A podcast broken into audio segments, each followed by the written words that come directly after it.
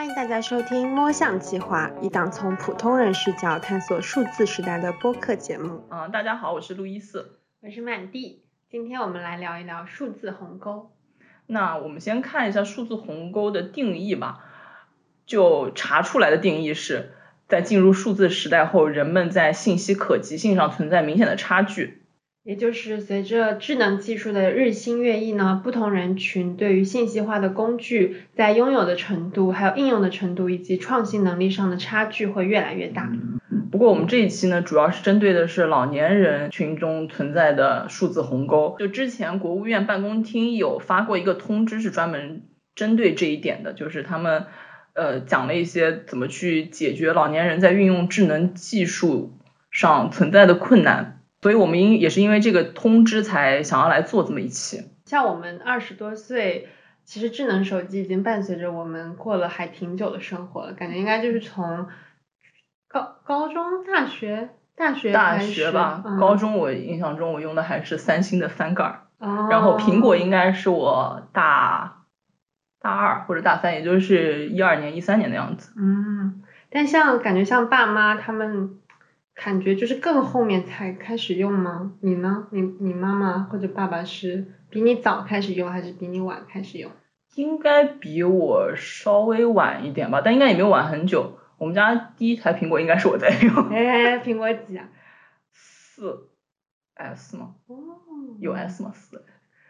苹果四好像没有 S，不知道，不重要。反正就是苹果四那一代开始用的。那那像你爸妈现在用的智能手机是什么牌子？华为哦，差不多差不多，我爸妈也是，他们用的觉得开心吗？开心吧，换新的谁不开心呢？因为像像我妈的话，她用华，她一开始本来用的是苹果，她是我们家最早开始用苹果的人，三 GS，然后后来她就开始用成了华为，她对华为最满意的就是它的拍照。因为那个华为的滤镜真的很夸张，他就常年活在那种滤镜之中。但其实感觉就是长辈在使用手机的时候，还是虽然可能跟我们用的机型相差不是很大，但感觉就是用起来的感受应该还挺天差地别的。嗯，对。所以这次我们春节期间就做了一个小小的采访。对，我跟我爸聊了一下，然后我跟我的外公聊了一下。我的外公是真正的老年人，他今年满九十岁。嗯，然后我爸的话不算老年人，因为今年大概五十八左右，还没有退休。就基于你平时对你爸爸使用手机的观察，你会觉得他用起来是很顺畅的，还是说有点磕磕绊绊的？我觉得整体还好，我看到他比较多用的话，可能是微信，然后新闻的 app，呃，还有学习强国。然后我爸其实有好几个手机。嗯，就是旧手机了，就是旧手机，然后也不会去处理掉。然后旧手机的话，他会晚上拿来听听电子书啊、播客什么东西。那你会觉得你爸爸在使用手机的时候，就有没有什么他会觉得自己特别自豪，就是学会了的功能之类的？倒也没有。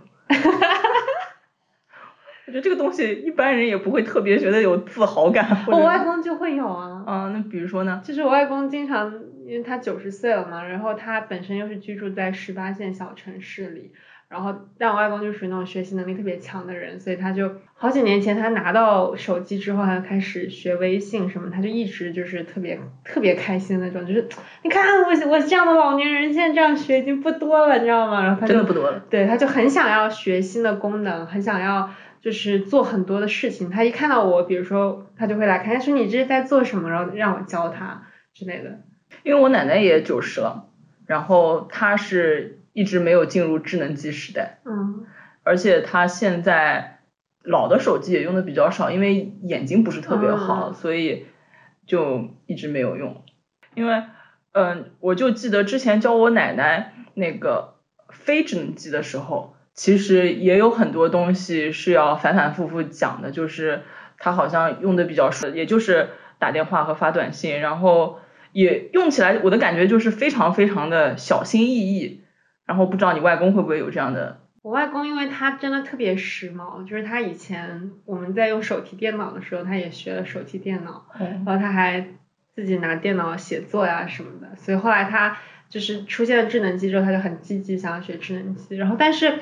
但是老年人嘛，就是他跟我们这种可能从比较年轻的时候开始玩的人不一样，就是像智能机，它比如说它有一些特定的符号，比如说我们一看到那个我们就知道这是返回，这是菜单，这是确定。但是对于他而言的话，他就记不住，他就总是会说，哎，这个东西为什么是这样的？比如说，比如说你微信上，你从一个聊天退出到另一个聊天，或者说你从一个通讯录里面找一个人，这其实是对于我们来讲，这已经是最基础、最基础的操作了。但是他可能就是一直也弄不懂，就是他大概整一个手机，他能记得最清楚的就是华为的那个手机的左下角有个那种小三角，然后他知道那个是退出，他就知道说，哦，我只要按错了什么，或者按到一个我不知道的地方，我只要按退出就可以了。就是我感觉这是他记。记得最牢的一个功能，但比如说其他东西，我教他我说这是菜单，然后这个加是说这个加号是说有更多的功能在这里，但这些东西的话，我再怎么教他，他可能也就是也记不牢，因为他没有在那种长期的使用过程中去培养这样的意识嘛，所以就这一点他就会比较吃亏一点。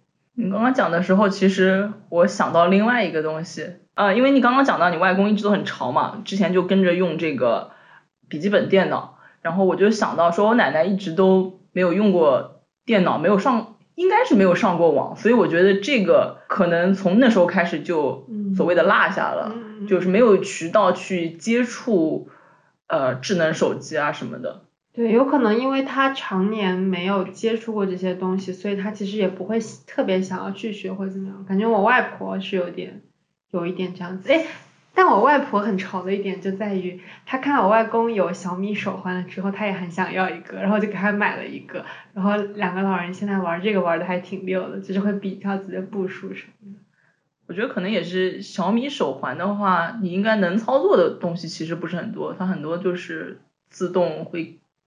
呃，监测到或者怎么样吧。对，但我跟他们讲解配对这个概念的时候就比较困难，就是他们大概就是模模糊糊的知道这个手环跟着这个手机走，但可能就是，比如说他每次我回去，他们就希望我帮他看一下最近睡觉的时间怎么样之类，就这种比较稍微有多层级一点的操作，他们可能就就不是特别清楚。那像那像你爸爸或者你妈妈这样中年人啊，在对于现在日新月异的这种。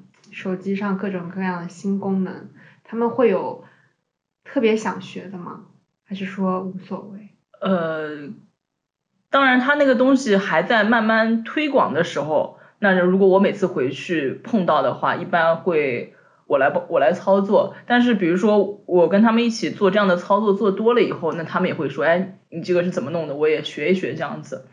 因为毕竟我平时不在家里嘛，然后他们也许也会碰到一些这样的问题。就比如啊，停车，我记得可能两年前吧，我爸妈去停车场停车之后还是给现金的。对，其实那时候呃，在我家里面已经铺的蛮开了，就是支付。嗯。包括在餐厅点餐，很多时候是呃没有一个纸质的菜单，而是说你桌上有个二维码，然后扫一扫进去。嗯。虽然对我们来说，好像这个东西你看到二维码，你后面。扫进去，再一步一步的做下去，是一个很自然的东西。但他们好像就是不太特别明白。他说扫完了这个以后，然后呢点什么呢？然后这样我是不是支付成功？他们就是会有很多的不确定性在里，不确定感在里面。这个我太能理解了，因为我当年刚回国的时候。你也是这样子的吗？对，我一六年刚回来的时候，然后当时就跟同事同学一起出去吃饭嘛，我就觉得我特别像村里来的人，就他们就会说啊，扫一下码，手机支付，然后说啊，现在都都这么厉害了，我当时身上还带着两百块现金，想说至少得要付现金嘛。我是一七年回来的时候也有这种冲击，就是那时候应该是共享单车大火的时候，或者说刚刚开始火起来的时候。数字那个对于我来说也是一个数字鸿沟，因为我的手机是旧版的，好像是五吧，它是不能支持四 G 的卡的，所以我用的还是以前留下来的三 G 卡。所以你知道我每次扫码的时候，那个等待时长是会被人嫌弃的。我觉得这是另外一个层次上的数字鸿沟吧，就是你因为基础设施这种数字的基础设施没有跟上，而在某种程度上被抛下了。那。那除了像这种使用方不方便之外，他们还会不会有一些关于安全方面的担心？就他们有这个概念吗？就是数字时代的这种安全问题？会有吧，我爸会对呃密码什么的蛮担心的。使用呢也还会去使用的，但是总是担心这个网络的安全问题了。但是一般来说呢，因为我们以前在这个宣传教育当中，这方面的碰到的问题比较多，包括以前通过短信啦、电话的诈骗。那么因为我们以前的时时有所警惕，有这方面的意识，想防止出现类似的风险。但是呢，总感到如果是跟银行卡跟其他的没有绑定。那么这样的虽然能够录用了这些信息当中，就是它的安全风险点在哪里，那还自己总感觉到还没有发现，所以说还是敢使用的。呃，所有的哪怕 App 里头可以支付的，我们要绑定也都是绑定的借记卡，从来没去绑定信用卡，所以说自己自身上感觉还是相对比较安全。这个谨慎我觉得一直都在吧，因为我记得我嗯去大学之前我要办自己的银行卡嘛。然后办了那个银行卡以后，我就说，他就说你自己输入个密码，然后我弄好了以后，我就本来想跟他讲，我这个密码肯定不会那个，还是比较牢靠的。他说你不要告诉我，你自己知道就可以了。就是这是一个一直以来的谨慎吧，只是说到了网络时代，这个密码更多了一些嘛。你爸也太谨慎了。对我本来只想告诉他我是，我没想告诉他我的密码是什么，我只想告诉他。我是基于什么去设的这个密码，懂吗？然后我爸说你不要告诉我，你这个密码这种东西不能那个。你让我想到昨天看那个笑话，就是女儿跟爸爸微信说：“爸，告诉我一下你的身份证号。”然后爸爸发微信过来说：“你是谁？” 然后女儿说：“我是你女儿。”爸爸说：“那不一定，现在骗子太多了。”这个好谨慎哦，这个真的很不错。那你外公有什么特别担心的地方吗？我外公对钱也很担心，但他担心是另一另一种感觉，就是他本来一开始发现手机可以支付，他觉得这个功能特别酷，所以他就特别想让我们帮他弄啊，绑银行卡什么的。然后这件事情被我们全家人给拦下来了，因为就以他误触的那种频率来讲，他是银行卡的钱可能不久之后就已经都没了，就不知道去哪儿了。所以像这个的话，我们就会经常跟他说。嗯，不帮你绑定或者不教你，其实为了你好，不是别的什么，所以他现在就有这个安全意识，他大概就会意识到说，哦，这个功能可能对于老年人来讲不是那么的安全，他也挺害怕的。我外公有一个，他就是他一直会说他的手机内存不够了，他说我又看到我手机内存不够了，而且我一看他设置一百二十六 G 就用了四 G，我说外公你手机内存哪里不够了？然后还有那种他最近很喜欢吹嘘自己挣了很多的钱，但都没有办法拿出来，因为他。那个是下棋钱或者走路钱，但是这个钱到哪去？我说根本就可能有上千块钱我都没有要。现在是，我下棋一下了一百块，有些有些的的那个叫叫你叫你求三个字啊，三个，一个是一百，一个是几十，一个是多少？跟他说转的，你点到哪一个？我一点游戏一百，一点游戏一百啊，拿不到啊！像微信啊，经常会那种奇奇怪怪的小，就是小广告，就是好像他点击那种小程序啊什么地方，就奇奇怪那种地方，有时候会弹出那种窗户来。还有他有时候会点进什么今日头条那种。但那那些是合法，是灰色的 app 吗？还是它是一些正规的 app？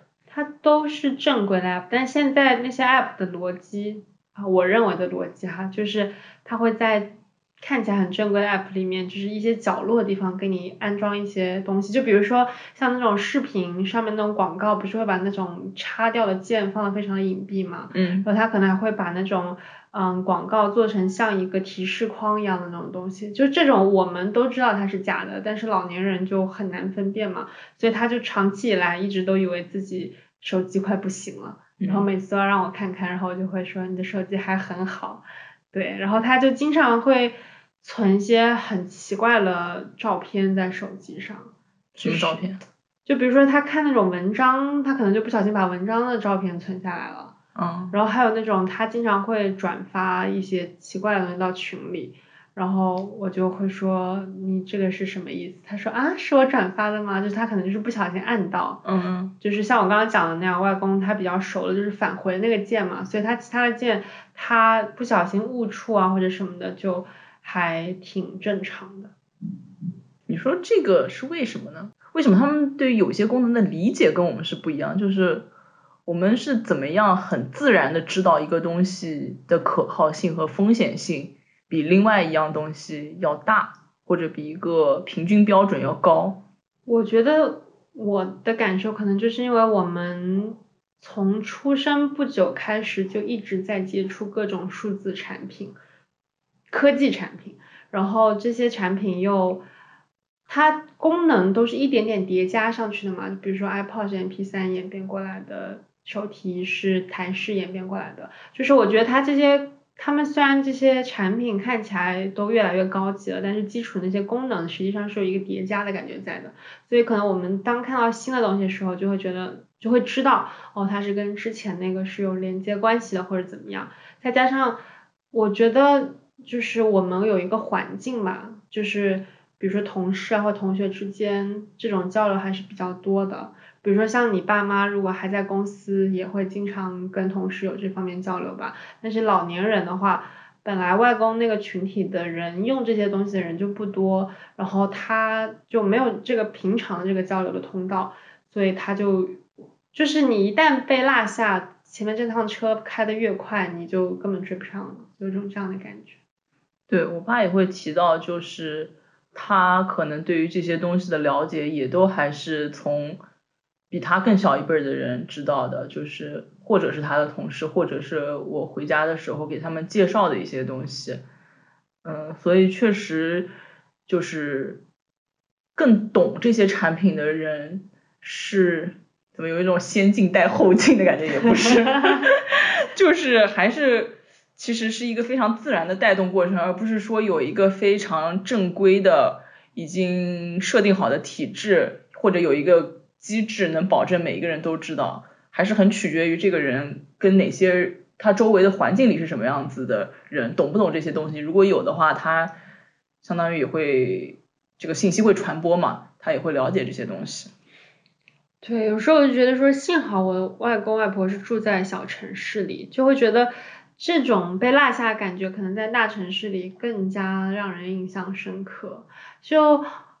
我会有种感觉，就是实际上数字时代的合理化发展，应该是说它有一个选择给不不愿意上这班车的人，但是现在就是感觉每个角落都是逼着你一定要用手机下 app 用小程序，就是像我这样的年轻人也会有这样的感觉。其实这也是为什么去年突然有了很多关于数字鸿沟的讨论，它的一个最主要的由头应该就是。健康码，嗯，就是你哪里都是必须要使用健康码，但健康码这个东西最开始它又是一个纯电子层面的东西，嗯，呃，你没有办法，后来的话它会有一些补救措施，比如说你可以让亲人代办，然后打印一个下来，或者说，呃，好像后来也说有身份证你直接扫了也可以绑定一些信息或者怎么样的，就是一些替代方案。其实除了这个的话，我还会联想到的，就是说，有一些东西就是在数字基础设施上，其实我们平时都不会感受到，但是在去年疫情这样一个非常特殊的环境下，突然被放到了大家的眼前。一个是很多白领回家被隔离在村里，然后他，但是他还要工作嘛，他还要在线上工作，然后他们为了蹭 WiFi 或者呃。就是要找信号好一点来开那个网络会议，就是就是 装备非常的奇怪，然后还有什么要要坐在什么屋顶上啊，什么奇奇怪怪的地方，我不知道是不是真的，反正就是类似的情况，可能其实就是说明虽然在城市里这个信号已经很好了，甚至开始铺一些什么五 G 了，但是在很多的呃我们平时不太关注的地方，它还存在着这么一个。呃，基础设施的差距，就可能因为我这个人还没有那么喜欢新科技，就是像我出国去玩的时候，每当我还能用，比如说用零钱买车票呀，或者说用钱去买一些什么什么报刊亭那些东西啊，就是那种感觉让我觉得很亲切，可能是因为因为小时候在那种环境里长大，就我本身是还挺怀念那种。场景的，我反而不太希望数字化可以这么的铺开，就一方面，我觉得我可能在某未来的某一天也成为被落下的那个人，很有可能。另一方面，就是我会，我会有点找不到那种很实在的感觉，不知道该怎么讲。你会有这样的感觉吗？我觉得现在最对于我最大的限制就是我手机太慢了。我换手机总有一种被迫的感觉。我并不是那么乐意去换手机这种东西，因为我嫌麻烦。你要把一个东西迁移到另，把很多内容迁移到另外一个设备上去。哦，这个其实我觉得苹果迁移迁移的还挺好的。好归好，也是要多一步。关键是。对，苹果很贵。而且还有种就是像你讲的推着你走的感觉，把你的设备变慢，把你各种把你的设备淘汰什么东西。对，我觉得这个是呃，我对于现在发展来讲。比较不爽的一点，嗯，就是我现我觉得他们的产品设计本身就是有意这样，对对对，就是有，当然这是这可能跟呃跟数字时代本身关系并不是那么大，可能更多的是一个消费主义的问题，因为所有的产品都一样，其实他会故意弄出一些新款，弄出一些爆款来吸引你的眼球，然后呃你在。有意无意的这个环境中，就会必须要去买一个最新的东西才能怎么样？我外公在过年期间，他还有一个特别想学的功能，就他特别想学发那种花里胡哨的那种贺年表情包，然后他就会一直问我说这个该怎么用，这个该怎么用？然后我发现。微信它最近新推出了一个那种功能，就是老年人是可以在上面直接看视频学习的。对，然后我就试图拿那个视频给我外公看了看，是什么？就是微信出微信出了教程是吗？相当于，就是微信最近推出了一个叫做微信使用小助手的小程序，然后这个小程序的目标人群就是老年人，就是老年人可以随时拿出来看，然后去找相应的东西，然后里面的功能都很简单，比如说。嗯，调字体大小，发表情包，打语音电话，什么什么之类的。但是我感觉他他所谓这个老年人，就比较像是六十啊、六十五啊这种刚进入老年时期的人。因为像我外公，他根本不知道小程序在哪里。感觉真正真正的老年人，在这种时候还是不是主要被考虑的人群。当然也是可以理解的啦，毕竟九十岁还在用微信的，真的挺少的。嗯，像这个政策的话，我觉得就有点类似于呃第二十二条军军规里出现的情况，在那里的话，有一个飞行员，他因为上级对他们要求很高，他就一直想要做逃兵，但他做逃兵，他想到那个办法就是找军医帮忙证明自己疯了，因为疯子就不需要去飞行了。但是有一个问题呢，就是证明自己疯了这个申请是要自己提出的，如果一个人有。有能力、有理性去提出这个申请的话，他本身又不是一个疯子，这样就陷入了一个循环内，就有点类似于这个小程序。本来老人可能就不了解小程序这个情况，你又要他去小程序里面学，比如说要用怎么用小程序，那就是一个死循环，对，就是一个死循环嘛。就是我记之前记得看到过一则新闻，是杭州还是上海？就是政府会要组织一些社会机构，它可能更多的通过线下的或者通过纸质手册的方式去教老人家用一些比较常用的 app，比如说微信啊、支付宝、淘宝之类的。我觉得那个可能更符合呃中龄或者高龄老年人对于呃手机学习的需求。哦，这个其实在我外公居住的社区里也有，就他们有那种工作站是。会有年轻人在那里帮老人弄手机的，但是外公就会，就是即便是有那样的设施在，是外公可能还是有时候会觉得有点麻烦，因为他可能把自己的手机搞乱了之后，他会频繁的去请教，但是这样的话就是你懂吗？就是如果我老是频繁的请教你，我自己可能心里也会不太好意思。那个卖东西呀，都是年轻的女小女孩子啥的。他来拉拉的去了，他不搞，他说你乱搞，我说我不乱搞啊，没办法了，嗯，他要说两句还在秀的了，对吧？就是最近因为国家也开始对这件事情越来越重视了，所以嗯，在所以在去年年底的时候，工信部就印发了一个叫做《互联网应用适老化及无障碍改造专项行动方案》，它决定自二零二一年一月起，就要求全国的一些嗯应用开始进行适老化的一些改造，然后其中嗯好像第一批。一共有四十三个 App 跟一百一十五家网站，然后这些 App 包括了嗯我们最常用的什么微信啊、支付宝呀，嗯这些东西之类的。但是其实我就是试图给我外公设置了一下微信的石老板，但好像我确实没能找到这个入口。但是比如说如果你只是说石老板是大字的话，外公他手机上已经就是大字了。就是我还没有太弄懂这个分界线到底在哪里。它可能是行动的开始吧，并不是说一一月份开始就必须要有这个东西做出来了。嗯。可能这不是一个最后期限，但是我看到喜马拉雅上是有了。然后喜马拉雅其实它就是一个大字模式。哎，那你是怎么设置的呢？就是在进进入账号以后，左上角它会有一个模式的选择，但也挺小的。说实话，这个字，这个字本身还是挺小的。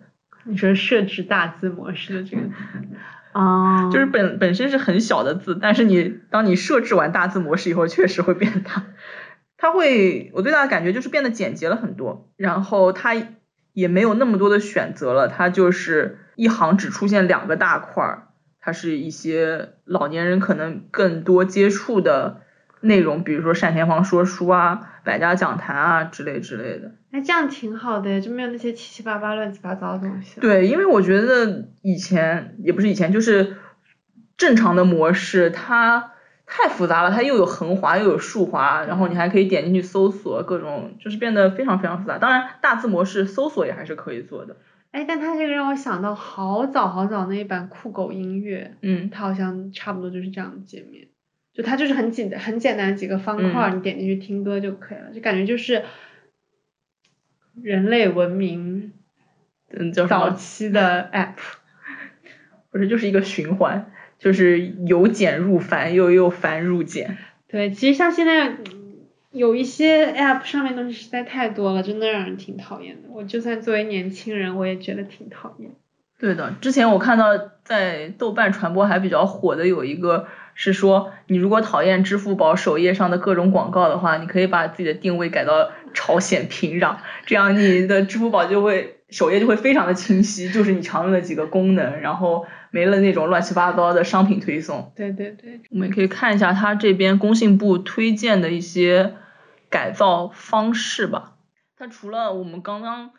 嗯，提到的大字大图标这样的功能，另外的话就是呃要求无障碍的版本或者适老的版本将不再有广告插件，特别是任何诱导式的按键。对，我觉得这个还挺重要的。对，但是这样以后年轻人也会想要用这个版本啊。那互联网的广告收入是？你觉得会受到大的影响吗？所以，我我会认为它的适老版应该就是它可能会减功能，然后会变得非常简单。就我觉得他是，他他应该会找到一种他是就是年轻人会没有办法被满足的那种状态。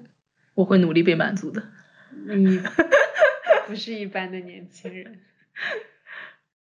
App 反正是一个很新的一个应用程序啊，不不断的。创新不断的出现新的 app，那对社会进步也好，对人的生活也好，有很多的方便。但是对年纪大的人，还是需要年轻人的耐心指导，特别是 app 的使用方面，很难找到相应的这个指导手册。